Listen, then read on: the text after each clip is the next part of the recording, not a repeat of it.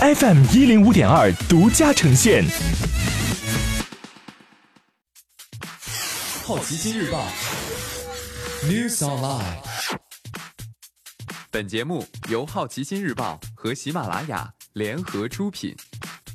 今天涉及到的关键词有奥斯卡、老友记、电竞、春节包裹、苹果、地产销售。首先关注到的是一组文体新闻。今年奥斯卡颁奖典礼将有四个奖项在广告时段颁发，四个奖项分别为最佳摄影、最佳真人短片、最佳剪辑、最佳化妆与发型设计。该举措是为了让颁奖典礼时长压缩到三个小时。而这四个奖项的颁发及获奖者感言，观众可通过网络直播进行观看。这个决定遭到了包括谢尔莫·德尔托罗、阿方索·卡隆等导演的抗议。老友记将从 Netflix 下架。Netflix 向华纳支付了一亿美金的租金，成功续租老友记一年。不过，华纳兄弟内容主管凯文莱利在周一的美国电视评论协会上表示，老友记最终只会在华纳自家的流媒体上独家播出。Newzom 最新报告显示，全球电竞市场收入将在2019年首次超过十亿美元，达到十一亿，比上年增加百分之二十六点七。北美地区占据四点零九亿美元，中国占据二点一亿。Newzom 预测，电竞市场收入将在2020年达到十八亿美元，最佳情况是三十二亿，最差是十三亿。这些收入当中，约有百分之八十二将来自媒体转播权、广告和赞助商。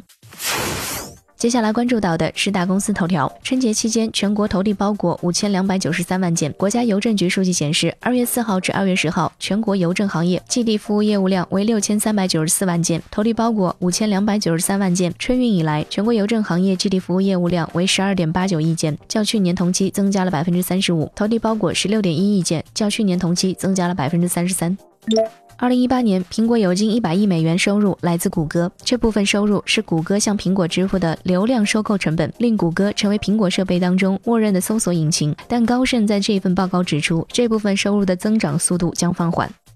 春节地产销售下滑近一半。中金报告称，春节假期，上海、南京等十七个重点城市新房销售面积较去年春节假期下降了百分之五十六。实际上，根据科尔瑞数据，这十七个城市年初至今新房销售同比下降了百分之十二。